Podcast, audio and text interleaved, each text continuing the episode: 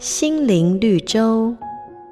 交通拥挤的上班时间，小职员赶着要去很重要的会议，好不容易拦到一辆计程车，匆匆忙忙上车后，对司机说：“我很赶，拜托开快一点。”司机问他：“先生，你要走最短的路，还是走最快的路？”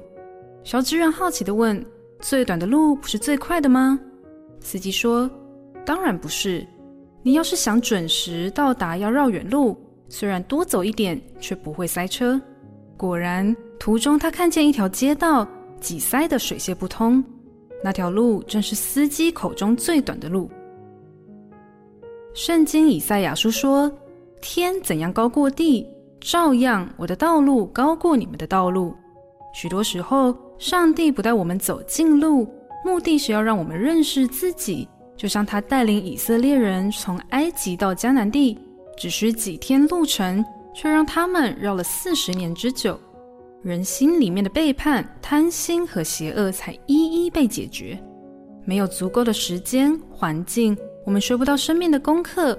这路程虽然远了一点，但有上帝的同在，就不会白走一遭。每个打动人心的故事，都是驱使我们改变、让我们成长的力量。